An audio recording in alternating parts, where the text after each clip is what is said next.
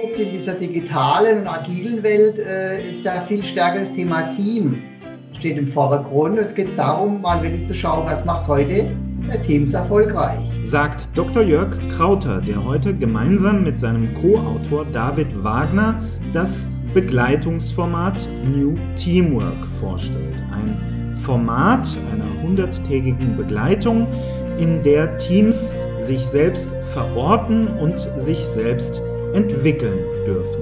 Mehr Infos hierzu findest du auf den Seiten der Sync Group unter www.sync-group.com. Das ist www.sync-group.com. Jetzt geht's aber erstmal weiter mit unserem Podcast. Herzlich willkommen bei Everyday Counts, dem Leader Podcast. Mein Name ist Christoph Braun und ich freue mich sehr, heute mit zwei Gästen über ein ganz besonders virulentes Thema zu sprechen. Ein Thema, das in den letzten Jahren, ich würde sogar sagen in den vergangenen Monaten, ganz, ganz stark an Bedeutung gewonnen hat. Und dieses Thema lautet Teamwork, New Teamwork, also Zusammenarbeit im Team. Ich freue mich, dass ich darüber heute sprechen darf mit Dr. Jörg Krauter, Partner bei der Sync Group, auch einer der Gründer der Sync Group, und mit David Wagner, Junior-Trainer bei eben dieser Sync Group. David, Jörg, herzlich willkommen bei Everyday Counts. Hallo Christoph. Hallo Christoph. Stellt euch vor, wir seien einander gerade eben begegnet im Café oder in einer Bar und ich würde euch bitten, mir in einem Satz mal zu sagen, Worum geht's da? Was wollt ihr erreichen? Wie würdet ihr mir erklären, was New Teamwork bedeutet und was das ist, was sich dahinter versteckt? Also Christoph, da kann man vielleicht sehr schön ähm, referenzieren auf den Begriff New Work.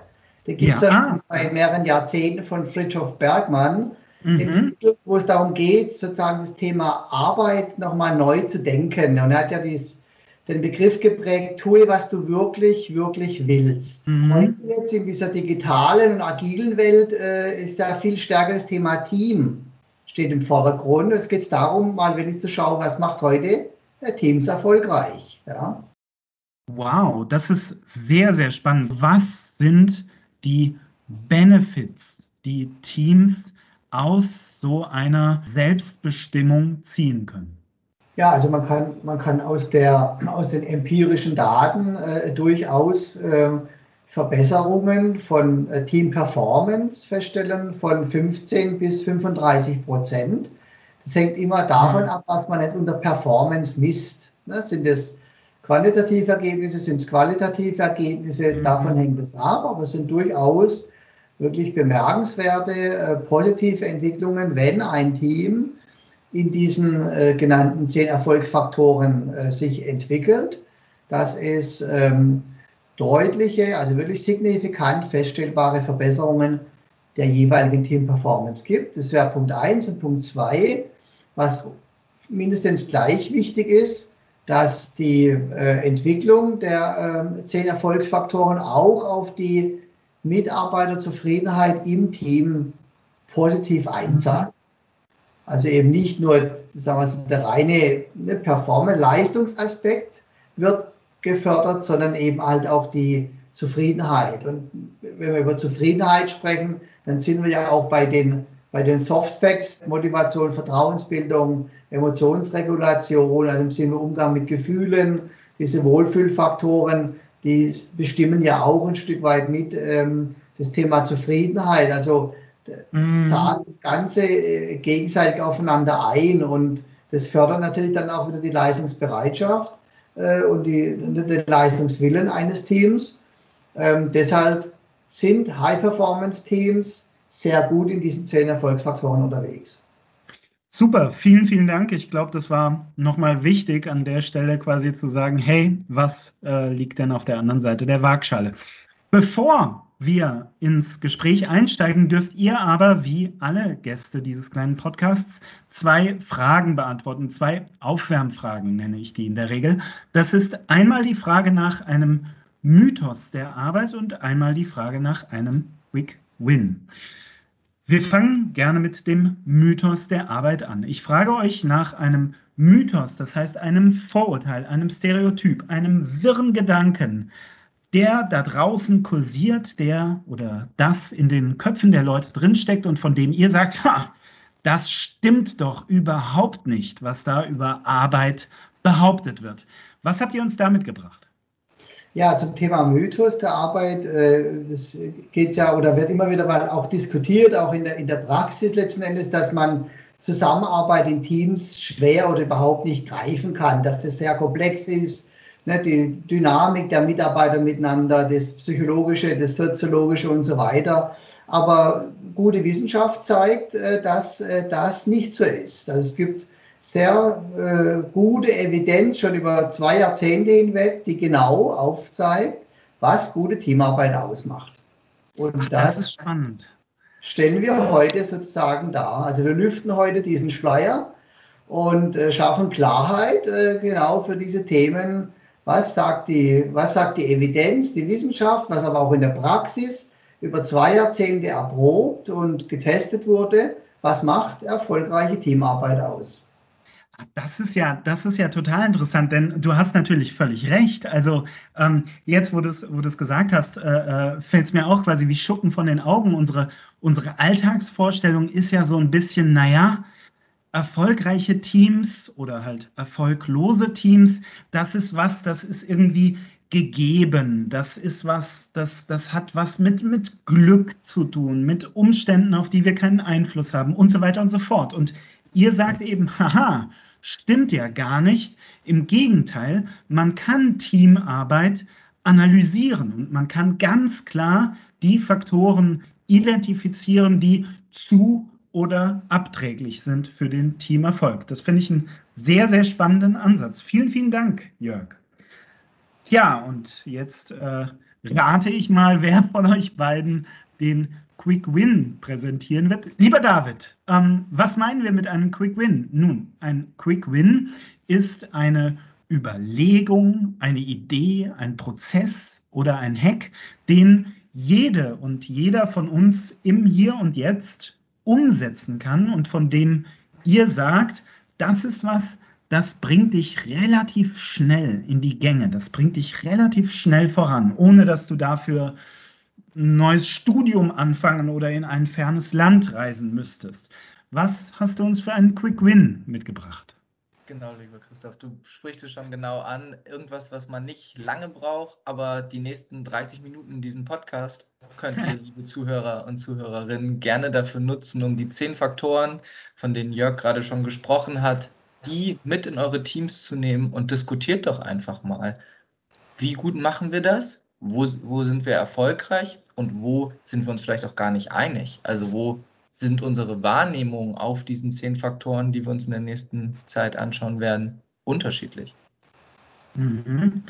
Vielen, vielen Dank. Ich äh, gehe davon aus, wir werden diese Faktoren gleich so ein bisschen näher kennenlernen und entsprechend laden wir unsere Hörerinnen und Hörer ein, sich hier ein paar Notizen zu machen und möglicherweise mal zu schauen, was sind die Faktoren, hinter die man quasi guten Gewissens einen grünen Haken machen kann? Und was sind die Faktoren, wo man eventuell ein, sagen wir mal, ein gelbes Fragezeichen dran machen möchte? Vielen Dank, David. Ich freue mich drauf.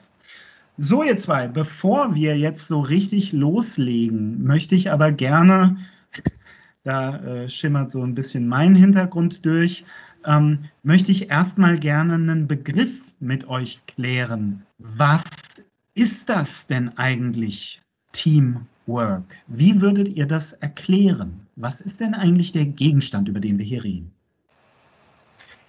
Naja, ähm, Jörg hat es ja gerade schon gesagt, wir schauen uns Teams an in allen möglichen Situationen. Und zwar ist für uns ein Team eine Gruppe von Menschen, sprich zwei oder mehr Leute, ja. die, und das mhm. ist eine ganz einfache Definition, an einem gemeinsamen Strang ziehen, auf ein gemeinsames mhm. Ziel hinarbeiten und das natürlich gemeinsam. Haha, jetzt muss ich aber gleich äh, ähm, sagen, was mir da sozusagen direkt ähm, auffällt. Du definierst jetzt gerade das Team über sein gemeinsames Ziel, über sein Arbeiten, seine Richtung, wenn du so willst. Du hast jetzt nichts darüber gesagt, wo dieses Team ist. Also sind die alle an einem Ort oder sind die an zehn verschiedenen Orten? Oder wann es zusammen, also wann es arbeitet. Arbeiten die alle immer jeden Tag von neun bis fünf oder einer mal am Sonntag und einer am Montag und einer nur an Weihnachten? Ähm, das finde ich ehrlich gesagt ganz spannend, denn aus dem, was du gerade quasi nicht erwähnt hast, nämlich diese, ne, so, so ein bisschen labileren Faktoren, ähm, das, das, das ist ja ganz interessant, dass du quasi hingehst und ein Team über sein Ziel, über eine gemeinsame Aufgabe äh, zu fassen versuchst. Ja, genau, das hast du sehr gut erkannt. Es geht gar nicht um diese ganzen Faktoren, die du da genannt hast, denn es gibt mhm. so viele verschiedene Teams und wir haben im letzten Jahr gesehen, wie unterschiedlich Teams zusammenarbeiten können. Das geht über Orte hinweg, das geht über Zeitzonen hinweg, das geht über Arbeitsweisen hinweg. Und deswegen sind auch diese zehn Faktoren, die wir diskutieren werden, universell gültig, solange ihr alle ah. gemeinsam an einem Strang zieht. Unbedingt. Vielen, vielen Dank. Ich finde, das ist ganz wichtig. Also wir verstehen unter einem Team eine Gruppe, die ein gemeinsames Ziel verfolgt und das ist erstmal unser Ansatz. Wir sagen da noch gar nicht so viel über das Wie, also über die konkreten Beschaffenheiten dieses Teams, wo es arbeitet, womit es arbeitet und so weiter und so fort. Darüber sagen wir erstmal gar nichts. Vielen, vielen Dank. Ähm, daraus folgt natürlich, dass der Ansatz, den ihr hier formuliert, auf ganz, ganz, ganz viele Gruppen, auf ganz, ganz, ganz viele Menschen zutrifft, auf ganz viele Teams. Ich frage euch mal ganz konkret, warum sagt ihr, ist es gerade jetzt relevant, dass wir uns mit unserer Zusammenarbeit intensiver beschäftigen, dass wir da also tiefer reingehen und uns anschauen, wie wir unsere Zusammenarbeit ja, äh, optimieren können.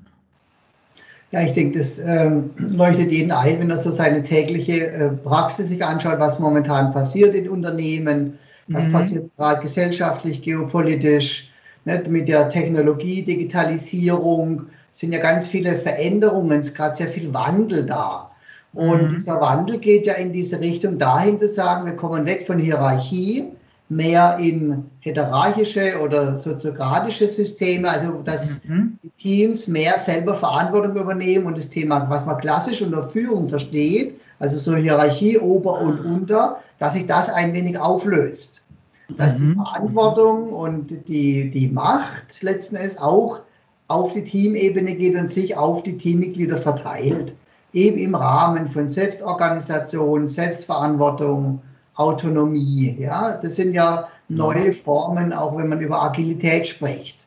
Ja, mhm. geht es auch darum, äh, teamorientiert äh, bestimmte Projekte zu begleiten äh, und ganze Unternehmen werden heute auf diese agile Arbeitsformen ein Stück weit umgestellt oder auf diese Teamformen umgestellt. Und letzten Endes muss sich auch Führung Gedanken machen, was bedeutet das eben für das klassische hierarchische Führungsparadigma, das die letzten 50 Jahre gegolten hat. Wow, vielen, vielen Dank. Das ähm, finde ich total interessant, weil daraus ja so ein bisschen folgt, der Ansatz, den ihr hier formuliert, der ist ganz besonders relevant für all diejenigen Teams, die ähm, stärker in die Selbstorganisation hineingehen, wo also der Einzelne ein wesentlich stärkeres, ich sag mal, Mitsprache und Mitorganisationsrecht hat. Für solche Teams ist es ganz besonders interessant und relevant, dass die oder der Einzelne eben die Faktoren guter Zusammenarbeit, die Faktoren erfolgreicher Zusammenarbeit kennt und versteht, weil der, ja, wie soll man sagen, der relative Anteil jedes Einzelnen eben steigt. Ähm, ist das richtig? Also würdet ihr sagen, gerade für selbstorganisierte Teams ist das hier ein ganz, ganz ähm, ja, fruchtbarer Ansatz? Definitiv, aber es, er geht auch darüber hinaus. Also jedes Aha. Team profitiert davon, wenn jeder versteht, was ist denn unser gemeinsames Ziel über das, was wir mhm. gesprochen haben. Wir werden äh, ganz viel darauf schauen, versteht denn das ganze Team genau ihre Aufgaben? Das heißt nicht, mhm. eine Führungsperson gibt immer minutiös im Micromanagement vor, was zu machen ist, sondern mhm. das gesamte Team hat ein Verständnis davon und trägt auch die Verantwortung für den Erfolg des Teams. Und das ist unabhängig von Organisationsstrukturen, aber natürlich sehr primär mhm. in neuen Strukturen wie in der Agilität. Cool, vielen, vielen Dank. Ich glaube, wir kommen gerade so langsam dem auf die Schliche, was Jörg gesagt hat, als er gesagt hat, hey, in New Teamwork, da steckt natürlich auch New Work drin. Da steckt vielleicht ein ganz anderes Verständnis oder, oder na, kein anderes, aber ein emanzipiertes Verständnis von Arbeit und von Zusammenarbeit und letztlich eben vom Menschen drin. Vielen, vielen Dank dafür. Ähm, dann lasst uns doch mal so ein bisschen den Horizont aufreißen und schauen, was steckt denn bei eurer Idee da oder eurem Idee ist äh, bei eurem Prozess, bei diesem New Teamwork-Prozess, was steckt da dahinter auf der strategischen Ebene, auf der wissenschaftlichen Ebene? Welche Ansätze habt ihr da umgesetzt? Habt ihr da fruchtbar gemacht? Und wenn ihr uns das mal aufgerissen habt, dann gehen wir sehr gerne mal konkret rein in die einzelnen Erfolgsfaktoren für Teams und schauen uns das im Einzelnen an. Aber verratet uns doch zuerst mal, wo kommt ihr denn her? Also was sind die Ansätze, was sind so die Leitideen? Mit New Work haben wir ja schon was angerissen, die hinter eurem Prozess stehen. Mhm. Ich denke, es, äh, zum Thema Teamwork oder Zusammenarbeit ist ja schon, also wird viel geforscht. Da gibt es eine relativ breite Forschungsfeld, unterschiedliche Ansätze. Äh, Im Kern geht es immer darum zu identifizieren, was sind Erfolgsfaktoren, die erfolgreiche Teams oder sogenannte High-Performance-Teams von nicht erfolgreichen oder Low-Performance-Teams unterscheidet. Das ist mhm. letztendlich die, oder eine hauptsächliche wissenschaftliche Perspektive. Und wenn man da jetzt mal schaut, ist halt die letzten 20 Jahre, ist jetzt gerade ähm, äh, von, von unterschiedlichen äh, Forschungszweigen, vor allem aus den USA kommend, eben mhm. untersucht worden, was sind jetzt mal auf der sozusagen funktionalen Ebene, also was muss in Teams vorhanden sein, was, wie müssen sich Teams verhalten, welche mhm. Aufgaben, welche Perspektiven müssen sie einnehmen, um eine hohe Team-Performance und auch eine hohe Mitarbeiterzufriedenheit zu haben. Und was wir mhm. gemacht haben, ist, dass wir geschaut haben, wo ist die größte empirische Evidenz, also, also wo sind sehr viele Studien zum gleichen, zur gleichen Perspektive geführt worden. Und wir haben den Ansatz ausgewählt, der empirisch am besten belegt ist. Äh, mit, mit vielen unterschiedlichen äh, Studienlagen eben über 20 Jahre hinweg. Und dort wurden eben zehn Faktoren ermittelt, die man jetzt noch unterteilen kann in drei Subprozessebenen, äh, die mhm. dann empirisch belegt zu einer hohen Team-Performance beitragen, als auch zu einer hohen Mitarbeiterzufriedenheit in Teams. Okay, vielen Dank. Genau, ich, das ist ähm, das finde ich ganz wichtig, also diesen Hintergrund. Wir kommen hier aus der Empirie, wir kommen aus der empirischen Forschung und ähm, was wir uns anschauen, sind die Merkmale, die erfolgreiche Teams von weniger erfolgreichen Teams deutlich unterscheiden.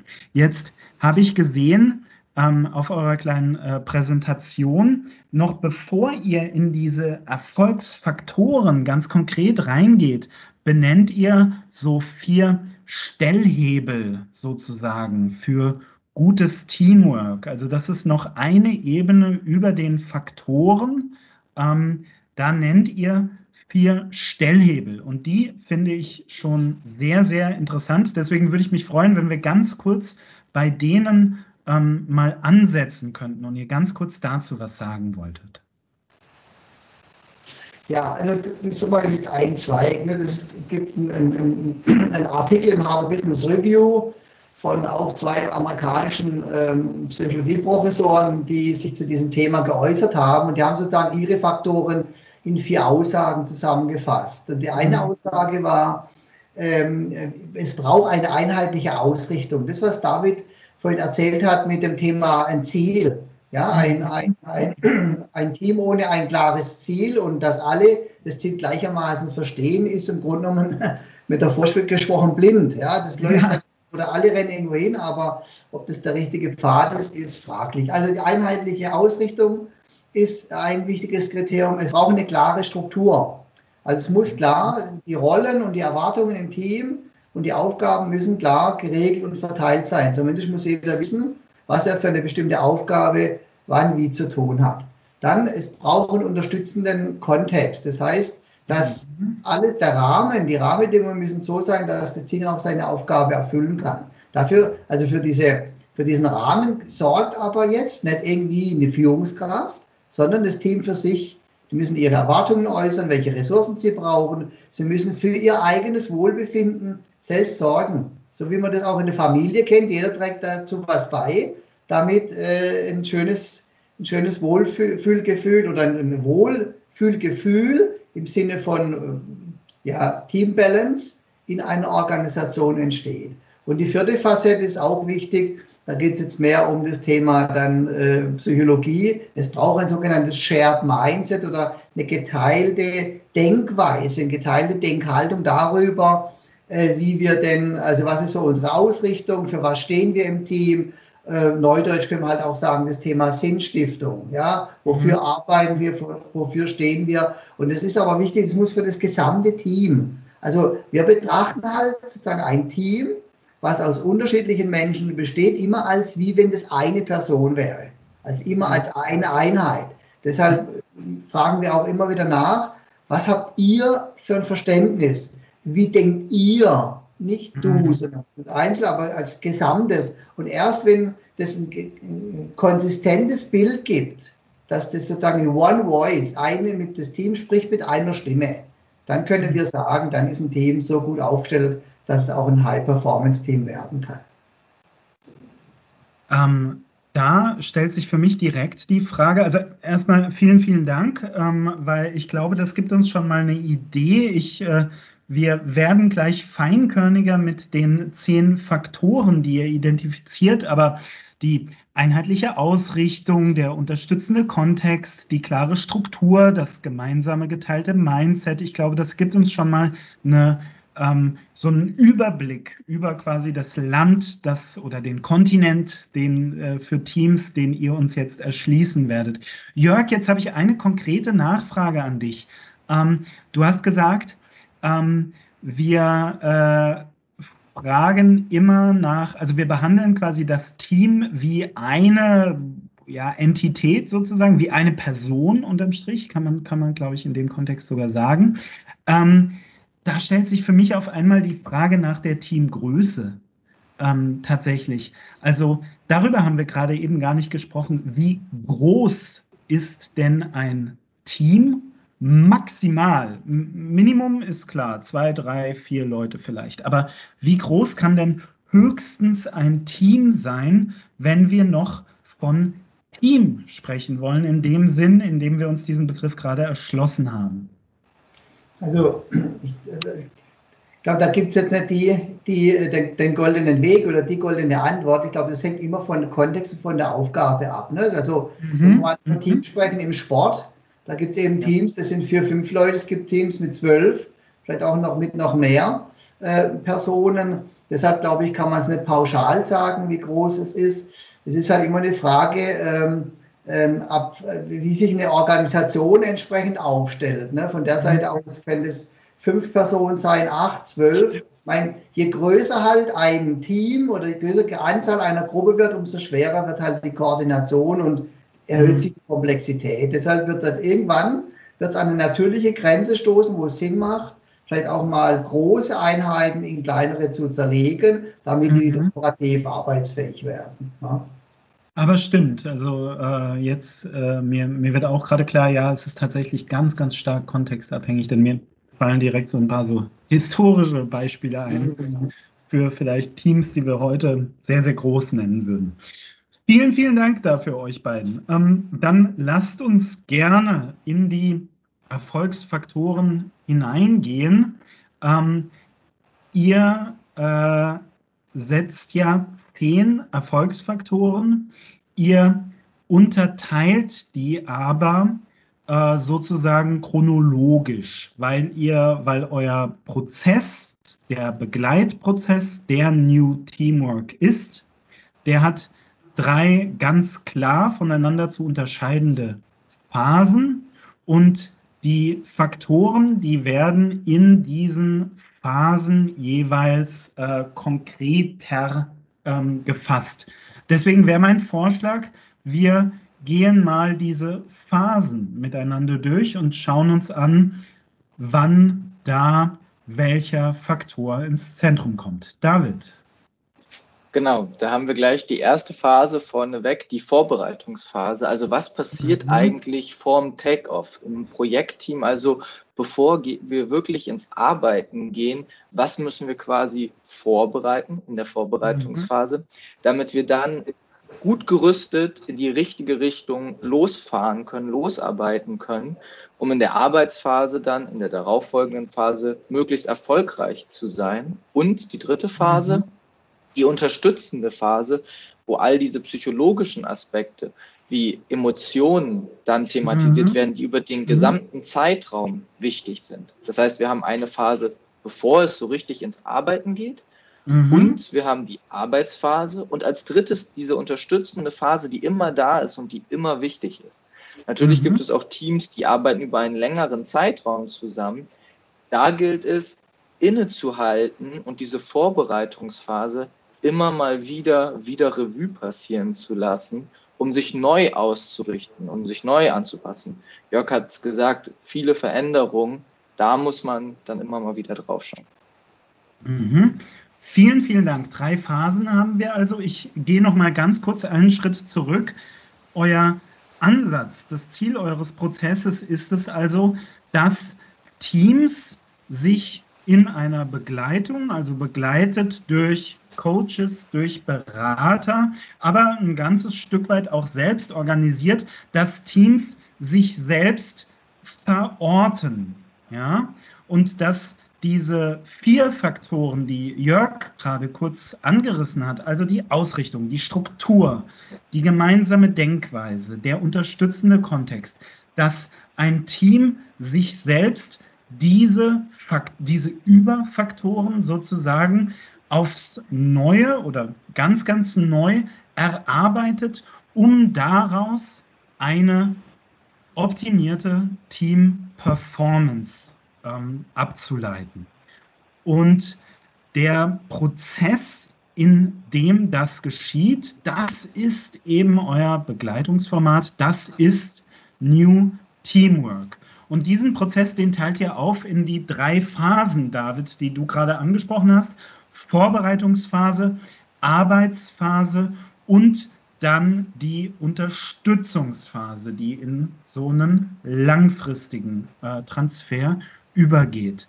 Ähm, vielleicht darf ich euch äh, ganz direkt mal äh, sozusagen nach einem, nach einem Etikett fragen. Was würdet ihr denn sagen, von was für einem Zeitraum sprechen wir denn für diese gesamte Begleitung. Also wenn Sie, kann man gar nicht sagen, David? Ich sehe dich, ich sehe dich so ein bisschen. Ah, nee, ich wollte, dass Jörg das beantwortet. Äh, nur zu, nur zu, Jörg. Ja, also der gesamte Begleitungsprozess äh, unterteilt sich äh, in, äh, also du hast es schon genannt, in drei Phasen und der kann halt bis zu drei Monate andauern. Ja. Ah, ja. Okay, okay. Weil wir, weil wir ja über den Zeitraum hinweg wollen wir auch sehen, wie sich ein Team entwickelt. Das heißt, in der, in der, der Planungsphase, in der Status Quo-Phase am Anfang nehmen wir mal die Daten auf, verstehen das Team und dann werden über verschiedene Messzeitpunkte hinweg werden da, wird dann die Entwicklung dieser Erfolgsfaktoren gemessen, interpretiert, mit dem Team äh, diskutiert und dann müssen ja auch wieder in der Transferphase Umsetzungsthemen stattfinden, um zu sehen, äh, kann das Team äh, oder wie gut kann so ein Team dann mit diesen äh, neuen Erkenntnissen arbeiten und wie, wie entwickeln sich dann die zehn Erfolgsfaktoren. Ne? Also ist generell ausgelegt auf, auf 100 Tage. Genau, okay. 100 Tage, das heißt, das ist eine eine sehr überblickbare äh, Zeit, ein Zeitraum, den ich auch als, als Einzelner oder das Team als Ganzes, den man auch ganz konkret erfährt, weil da passiert ja dann doch eine ganze Menge. Vielen, vielen Dank. Äh, Jörg, bitte du. Ja, ich, ich denke, äh, die, die 100 Tage sind auch äh, deshalb gut gewählt, weil äh, das Ziel ist ja immer, dass das Team ähm, für sich selbst ähm, äh, diese ähm, Erfolgsfaktoren bewertet und auch mhm. sozusagen, also was wir wollen, ist immer das Team in seiner Autonomie zu belassen. Also soll, die sollen immer selber diskutieren, selber entscheiden, selber umsetzen. Weil später soll es ja, also später im Sinne von, wenn die Begleitung zu Ende ist, muss das Team äh, mit der gleichen ähm, Qualität dann auch sozusagen ihren Entwicklungsfortschritt pflegen können. Mhm. Und deshalb wollen wir auch schon im Beratungs-, Begleitungsprozess eher so eine Art Sparring sein. Das heißt, wir sind eine Art Coach. Wir begleiten das Team, aber das Team entscheidet selber, diskutiert für sich selber, äh, gibt sich selber Impulse und setzt dann selber um, reflektiert selbst.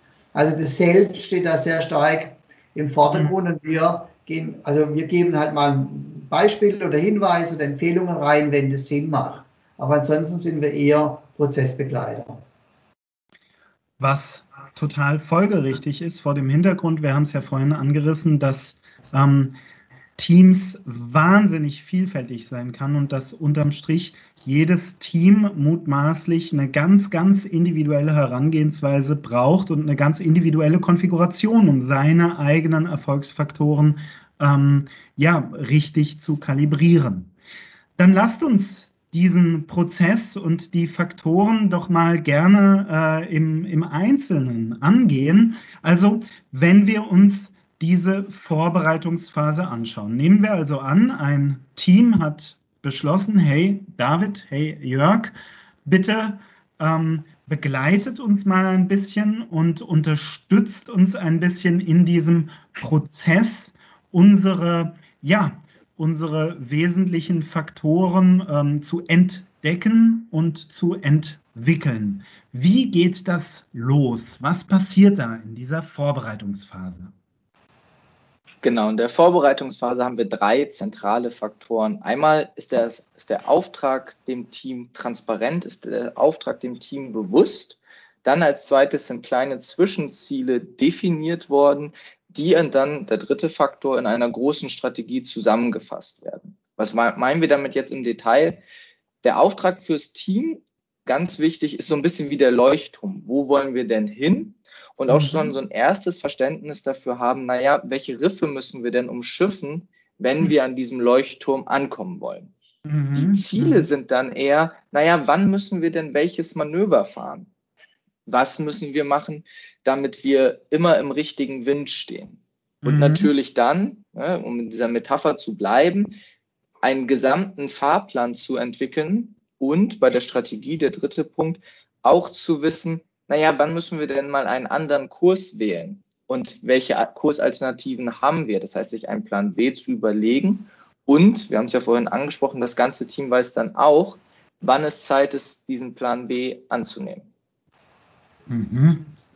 Ähm, da geht es also ganz, ganz stark darum, ähm, dass äh, ja, sozusagen das, das langfristige Ziel, den langfristigen Auftrag des Teams zu fassen. Aus eurer Erfahrung heraus, ist das etwas, was ähm, Teams, äh, die, die schon eine Weile zusammenarbeiten, leicht fällt oder ist das im Gegenteil ein, ein, ein doch anspruchsvoller Prozess?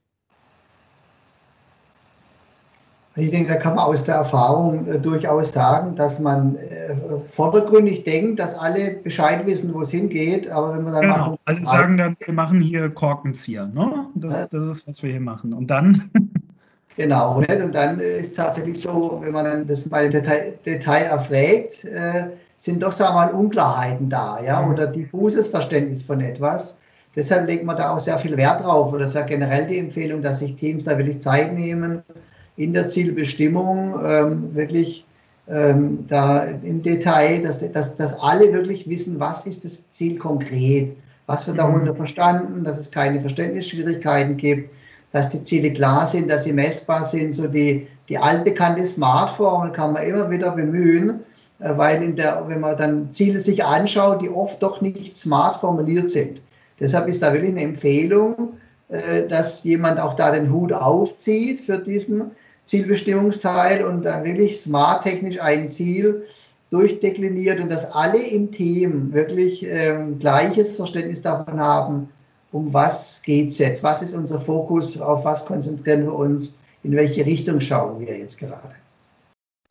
Jörg, du bist ja nun ein sehr erfahrener Berater und Coach. Hand aufs Herz, wenn ich dich frage, was meinst du denn, wie viel Prozent der Teams da draußen haben ein einheitliches Bild ihres Auftrags, ihres Ziels? Was würdest du sagen? Ja, ist an sich, brauche ich gar nicht groß raten, sondern, sondern eher mal wirklich auf die Empirie schauen zu den Studien, die wir jetzt gerade auch durchgeführt haben im Rahmen von dem New Teamwork. Also das lag so bei, äh, mal, wenn's, wenn ich es mal aufrunde, bei 50 Prozent. Wow, ja, ja, Das, ist, das ist eine deutliche Ansage, ja. ja. Die anderen 50 Prozent ist dann, gibt es ein großes Entwicklungsfeld. Mhm. Ich kann mir vorstellen, dass das im Rahmen eures äh, des Begleitungsprozesses ein ganz, ganz wichtig, also dass, dass eigentlich die Vorbereitungsphase, ähm, ich sage es jetzt einfach mal, die, die wichtigste Phase ist, gerade weil da auch möglicherweise so, mh, hm, ja, ich, ja, das ist vielleicht nicht ganz das richtige Wort, aber so, so Missverständnisse zutage treten. Also, huch, wir sind ein Team, möglicherweise schon seit zwei oder drei oder fünf Jahren, aber Nanu, wir verstehen ja möglicherweise nicht ganz dasselbe unter dem, was, ja, unter dem Zweck sozusagen unseres Teams.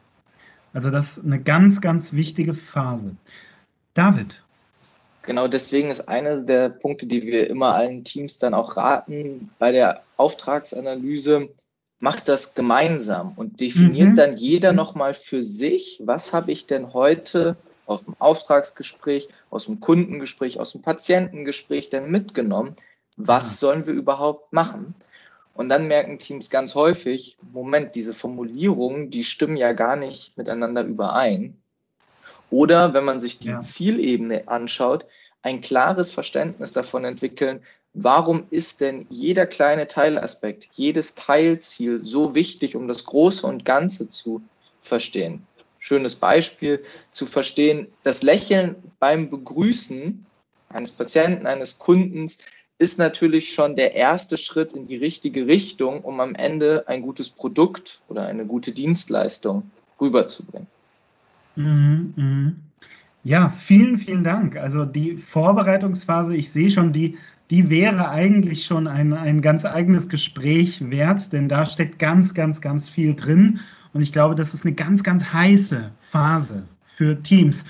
Im Sinne der Zeit, glaube ich, aber einen Schritt weiter. Ich fasse noch mal ganz kurz zusammen. Also in dieser Vorbereitungsphase der Begleitung, da geht es darum, dass wir den oder dass das Team seinen eigenen Auftrag, wenn ihr so wollt, seinen Zweck fasst, dass es einen konkreten ja, Zweck, einen Purpose ähm, identifiziert und aber auch sowas wie Etappenziele benennt und schließlich eine ja, Strategie, einen Plan quasi aufreißt. In diese Richtung soll es für uns gehen als Team. So, und jetzt stellen wir uns vor, in einer idealen Welt hat unser Team, das wir begleiten, das also äh, erfolgreich hinter sich gebracht, hat die erste Phase hinter sich gebracht und es geht in die Arbeitsphase. Worum geht es da? In der Arbeitsphase ist der erste große Faktor, dann natürlich all diese Ziele und Schritte, die wir definiert haben, zu überprüfen. Wann erreichen wir sie? Und natürlich gutes Feedback sich einzuholen. Sind wir denn wirklich schon da oder glauben wir nur als Team, dass wir soweit sind? Aber unser Kunde sieht das vielleicht ganz anders oder alle anderen in der Organisation sind der Meinung, da sind wir noch gar nicht. Der zweite große Faktor ist dann, haben wir denn unsere Rahmenbedingungen im Blick? Also wissen wir, wo stehen wir mit unseren Ressourcen, was alles Mögliche sein kann. Die Zeit, finanzielles, Ausrüstung, haben wir davon noch genug da? Und können wir schon so ein bisschen an, ja, in der Zukunft sehen, was werden wir denn in der Zukunft haben? Also wie viel Zeit haben wir im nächsten Monat zur Verfügung? Wie viel Materialien haben wir zur Verfügung? Was natürlich im letzten Jahr ja ein sehr relevantes Thema für viele Teams war, dass es Materialknappheit gibt. Und das immer wieder im Blick zu haben, ist in diesem zweiten Faktor, den die Rahmenbedingungen im Fokus zu haben, ganz wichtig. Aber auch zu sehen, was passiert denn um mich rum in der Organisation. Der dritte Faktor, ein spannender Faktor, der sich dann nennt Kooperation im Team. Und da ist ein spannender Punkt, die, eine Frage, die wir den Teams dann immer stellen, was ist denn für euch eine gute Leistung? Das heißt, das Team muss sich bewusst sein, wann sind wir, die ganzen Ziele, die wir definiert haben, wann haben wir sie denn für uns zufriedenstellend erreicht und wann kann es weitergehen? Und auch über diese gute Leistung zu wissen, naja, wo müssen wir denn weitermachen und wo müssen wir uns als Team gegenseitig unterstützen? Genau um dann halt final, und ich glaube, das ist ein Punkt, an den viele denken, wenn es um Teamwork geht, dann natürlich die einzelnen Schrauben, die einzelnen Rädchen ineinander greifen zu lassen, dass es dann eine gute Koordination untereinander gibt. Das heißt, kommunizieren wir effektiv miteinander, schaffen wir das so, dass unsere Arbeitsergebnisse perfekt ineinander greifen, um dann ja, erfolgreich durch die Arbeitsphase zu kommen. Mhm. Vielen Dank. Ähm, korrigiert mich, wenn ich falsch liege. Ich würde sagen, die Arbeitsphase ist eine Phase, in der es ganz, ganz stark um Effizienz geht. Das heißt, da geht es darum, dass wir arbeiten, dass wir, also arbeiten, dass wir, dass wir operativ unterwegs sind, dass wir das laufend überprüfen und dass wir es laufend optimieren. Diese drei Schritte und zwar auf ganz verschiedenen Ebenen. Das heißt, von eben der Zielebene bis zu unserer Kooperation oder Kommunikation und so weiter und so fort, geht es ganz, ganz stark darum, im operativen Verbesserungen oder ja, doch äh, zu, zu erzielen. Stimmt das oder habe ich es jetzt alles runtergebrochen auf ein Kaugummi? Nein, das auf, hast du sehr gut erkannt. Es geht. Ein Spruch, der aufs Kaugummipapier passt. Nee, das hast du sehr gut erkannt. Also es geht in all diesen vier Kernfaktoren immer wieder darum zu gucken, funktioniert das, was wir uns überlegt haben und wie können mhm. wir gemeinsam im Team dann entsprechend weitermachen, wenn es gut funktioniert oder uns anpassen. Und das hast du auch richtig mhm. erkannt auf allen Ebenen. Das kann, was passiert um das Team herum sein, aber es kann auch sein, was passiert denn im Team oder was passiert in dem eigenen Teammitglied. Nächste Woche ist jemand im Urlaub, ist verhindert, ist krank dann diese Faktoren auch im Blick zu behalten und dann immer wieder zu reagieren. Mhm. Ähm, vielen Dank. Jörg, diese Arbeitsphase, ist das was, ähm, wo du sagen würdest, das sollte ein Team bestenfalls selbst ähm, äh, äh, äh, tun können? Oder ist da gerade dieser externe Blick eines System- oder organisationsexternen Begleiters wertvoll, der mir eben hilft, quasi von außen zu schauen, hey, dieser Faktor, dieses Rädchen, da lässt sich noch was machen und das ist möglicherweise aus so einer Binnenperspektive nicht ohne weiteres erschließbar. Wie, wie schätzt du das ein? Also ist diese Arbeitsphase eine Phase, wo ein externer Blick ähm, eine besondere Relevanz hat? Also nee, mit sozusagen einem Blick von außen, so eine Helikopterperspektive, auch so einen Teamprozess dann zu legen, wenn ja sozusagen im, wenn sie im Arbeiten sind. Das ist auf alle Fälle wertvoll für Teams, weil man, wenn man nicht, in, dem, in dieser Phase sind ja die Teammitglieder im, im Tun. Genau. Ja, sie fokussiert ja. auf ihre Aufgabe und ich kann halt von außen drauf schauen und kann sehen, wo vielleicht ähm, Verschwendung stattfindet, wo vielleicht mhm. Reibung ist, wo vielleicht Dinge äh, äh, eleganter laufen könnten, aber auch wo, wo Dinge gut laufen, wo man was bestätigen kann, wo man auch Wertschätzung und Lob und Anerkennung geben kann. Und das als Impuls auch für das, für das Team, dass sie sich selber auch gegenseitig bestätigen und oder über die Reflexion äh, auch dann zu schnellen Anpassungen kommen. Also gerade in dieser ich sage immer, dieser warmen Phase, wo dann wirklich jetzt Aktivität entsteht, äh, ist, eine, ist eine Begleitung äh, für den Zeitraum äh, von 100 Tagen eine sehr schöne mhm. Möglichkeit, äh, sich mal ein Bild von außen zu holen, einen Spiegel zu holen von außen, dass man sich mal reflektiert oder dass jemand sozusagen eine Art Fremdwahrnehmung auch dann dem Team spiegelt, wie das von außen wirkt. Äh, eine sehr wertvolle, ergänzende ähm, äh, ja, Perspektive, die dem Team hilft, nochmal sich als Ganzes ähm, äh, an, also betrachten oder reflektieren zu können. Ja. Verstehe, vielen Dank. Ähm, wie darf ich mir denn so eine Begleitung ganz konkret vorstellen? Also angenommen, ihr zwei begleitet äh, unser, unser Beispielteam. Bedeutet das, dass ihr im Verlauf dieser warmen Phase, so hast du es gerade genannt, Jörg, ähm, immer wieder mit verschiedenen quasi Teammitgliedern und über unterschiedliche Prozesse sprecht? Oder ist das was, was quasi in regelmäßigen gemeinsamen Meetings erarbeitet wird? Oder wie, also wie darf ich mir ganz konkret so das tägliche Klein-Klein so einer Begleitung äh, vorstellen? Ja, ich meine, da gibt es natürlich jetzt äh, eine, eine, breite Vielfalt an Möglichkeiten. Mhm. Äh, mhm. Eine, eine, klassische Möglichkeit wäre jetzt in, in, der aktuellen Situation, ähm, dass man eben regelmäßig in Dialog geht, in der Regel virtuell dass man mit dem im Team als Ganzes bespricht, die Situation immer basierend auf den, auf den Ergebnissen der, der Befragung, die wir machen, dass wir Dinge dialogisieren, dass wir so drauf schauen.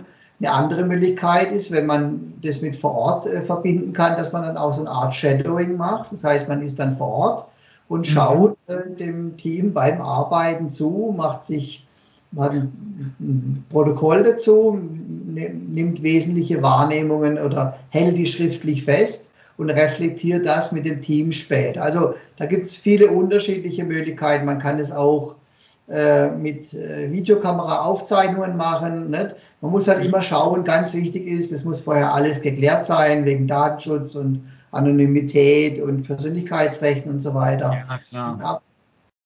Aber in der, in der Praxis ist, ist es oft, also im normalen Rahmen, ähm, dass man äh, virtuell und, und so ein Shadowing miteinander verbindet. Jetzt in der aktuellen Phase ist es halt im Dialog mit dem Team über virtuelle Formate.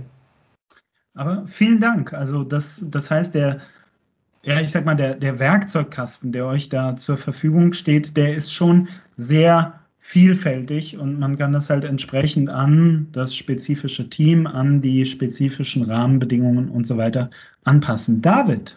Werkzeugkasten ist, glaube ich, auch das richtige Stichwort, was wir auch immer für die Teams dann dabei haben. Das heißt, wir haben mhm. mit vielen sehr High-Performance-Teams gesprochen und unsere eigenen Expertisen mit einfließen lassen. Was machen denn Teams, um wirklich erfolgreich auf diesen Faktoren zu sein? Und mhm. haben da dann auch immer natürlich neben dem Shadowing und nach die, neben diesem gemeinsamen Verständnis immer den großen Werkzeugkasten dabei, um dann zu gucken, hey, das wären Möglichkeiten und Angebote, was man im Team implementieren kann. Super. Vielen, vielen Dank. Vielen Dank für die Erläuterungen. Ähm, ja, wir sind, wir nähern uns also dem Ende der Arbeitsphase der warmen Phase.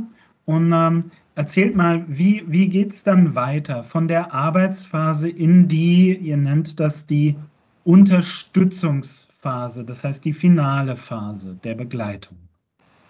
Eine Phase, die sicher sich ein bisschen holprig erstmal anhört, aber wichtig ist, dass sie während des ganzen Prozesses da ist, um dann mhm. wirklich das, was du angesprochen hast, auch einen langfristigen Erfolg garantieren kann.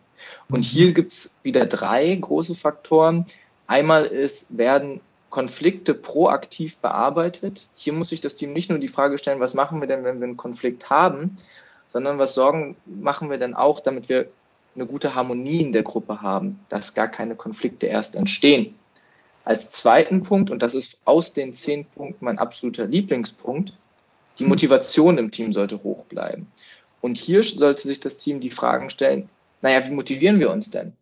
Und mhm. ein ganz spannender Punkt ist, der aus der Empirie sehr sich herauskristallisiert hat, ist, sind wir stolz auf das, was wir gemeinsam erreicht haben? Sprechen mhm. wir ein Lob füreinander aus? Die Kudos, die du in deinem Podcast immer verteilst, ah. machen wir das im Alltag? Sagen wir am Ende der Woche ein Schulterklopfen für jeden, ey, das war mal eine herausragende Leistung und das darf hier auch nochmal in der großen Runde anerkannt werden, damit das auch alle mitbekommen. Mhm. Als Vergleichsbild eine Sportmannschaft, die ein Tor schießt, zum Beispiel im Fußball, da laufen auch alle hin über den ganzen Platz und feiern mit dem Torschützen zusammen das geschossene Tor. Final dann der zehnte Faktor, sind wir auch bereit, weil wir als Menschen zusammenarbeiten, von diesen sehr kalten und harten Faktoren, die Strategie, die Ziele, auch so warme Aspekte wie die Emotionen dann zu akzeptieren und mitzunehmen. Das heißt, sind wir als Team auch bereit, Stress zu managen? Sind wir bereit dazu zu sagen, ich akzeptiere die Emotionen, die mein Team halt gerade an diesen Tisch mitgebracht hat oder in dieses Teams-Meeting, ähm, um mhm. das für 2020 und 2021 zu sagen. Und natürlich entwickeln wir ein Gefühl der, und das hat jetzt Jörg schon mehrmals gesagt, der Zusammengehörigkeit. Mhm. Das sind die drei großen Faktoren, die in der Unterstützungsphase dann dafür sorgen, dass dieser Teamerfolg auch langfristig erhalten bleibt.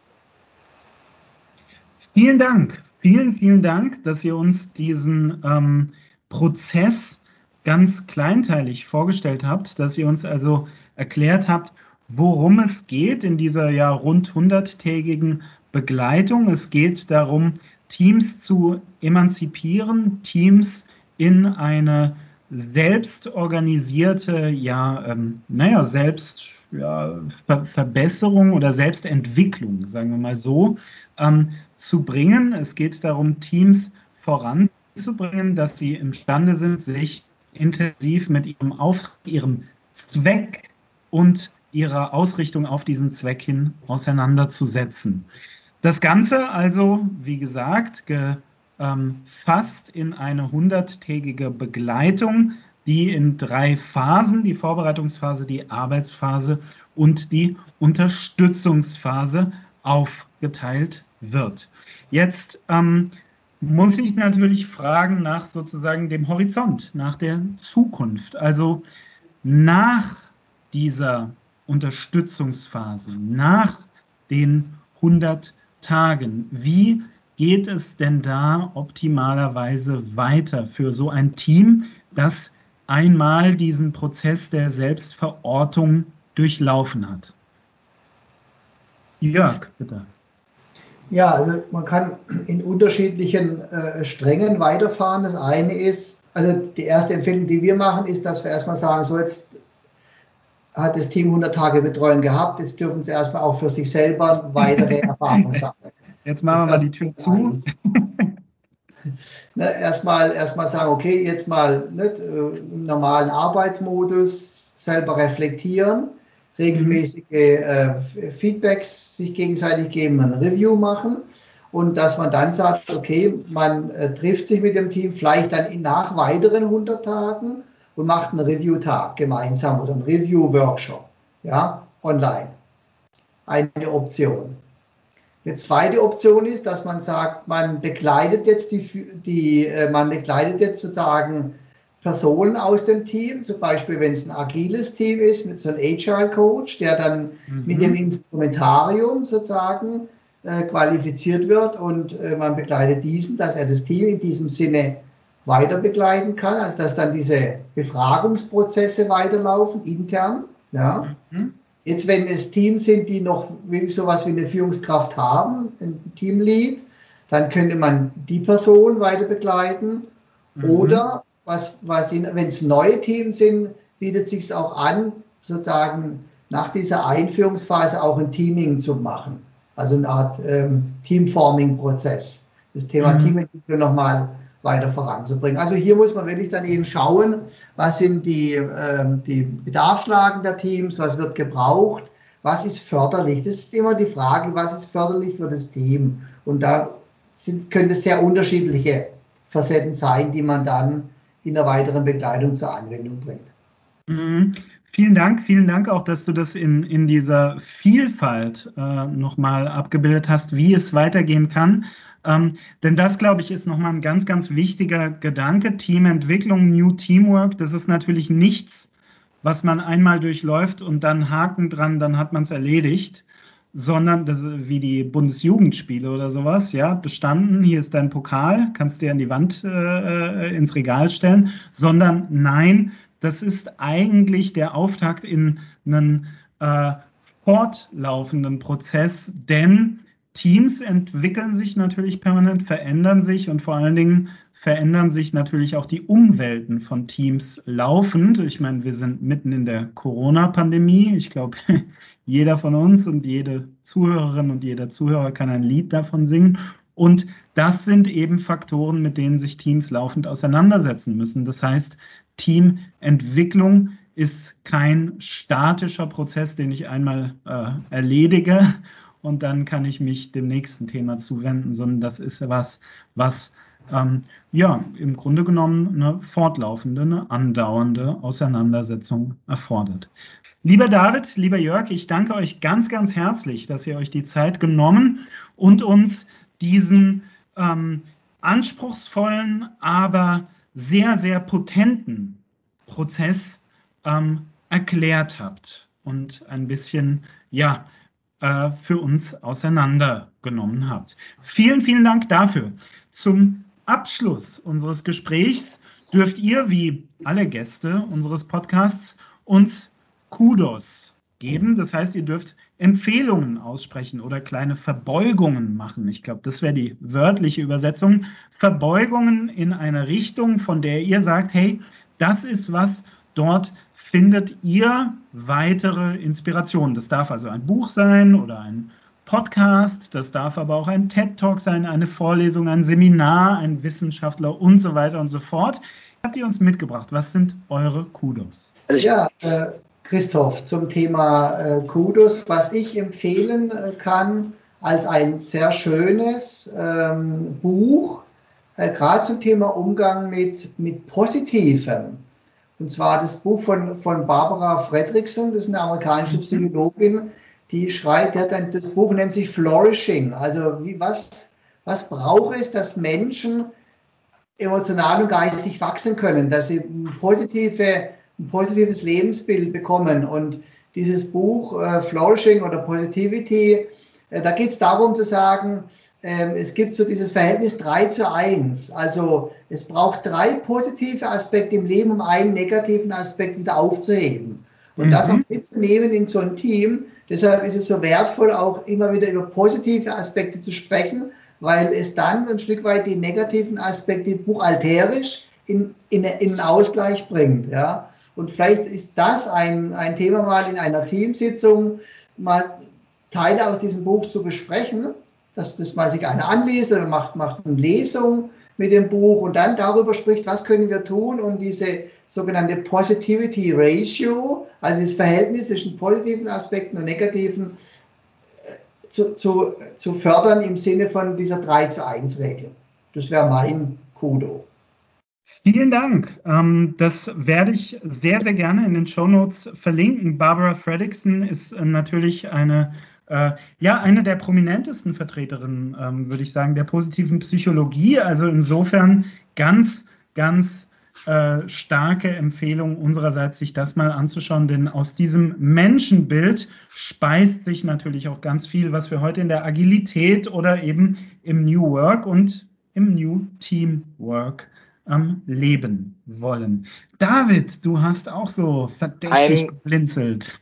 Ein Kudo, den wir sicher auch noch empfehlen können für alle, die jetzt noch angewandter mit, diesem, äh, mit dieser Idee New Teamwork arbeiten wollen, die also noch mehr Hacks, noch mehr Tools, mhm. noch mehr für ihren mhm. Werkzeugkoffer haben wollen, ist sicher die neue Auflage vom Agile Power Guide. Ich habe gehört, du kennst den Autoren ganz gut.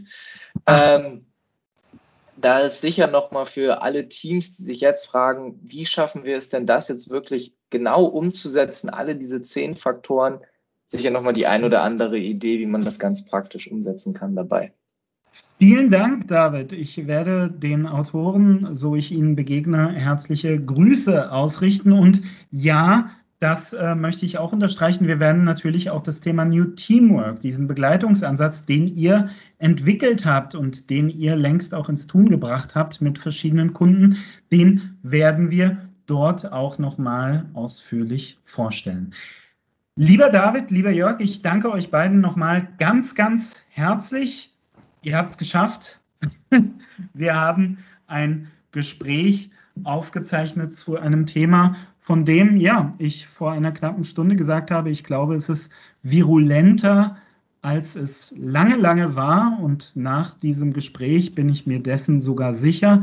New Teamwork, diese Selbstverortung und die anschließende begleitete Selbstentwicklung von Teams, das ist ein ganz, ganz spannender, ein ganz wertvoller und dabei unterstreiche ich das Wort Wert, ein wertvoller Ansatz, den Teams, den Unternehmen ähm, ja, äh, in Angriff nehmen dürfen, um sich zu entwickeln, um performanter zu werden.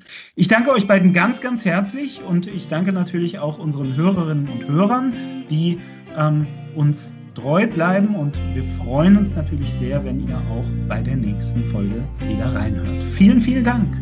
Das war Everyday Counts, der Leader Podcast. Leader ist deine App für gute Arbeit, erhältlich im Google Play Store und im App Store.